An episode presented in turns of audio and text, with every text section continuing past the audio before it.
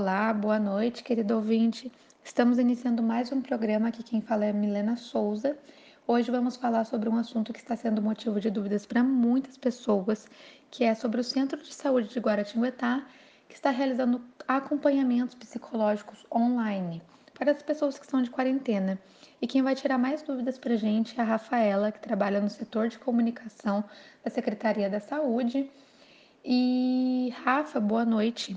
Nós queremos saber quando começou né, essa iniciativa, qual o objetivo dela e como os interessados podem solicitar essa ajuda.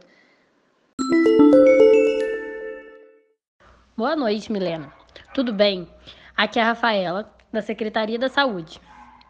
Bom, é, em tempos de pandemia, pandemia essa causada pelo Covid-19, existem muitos impactos na saúde, na economia, e isso pode acabar gerando alguns danos emocionais e psicológicos.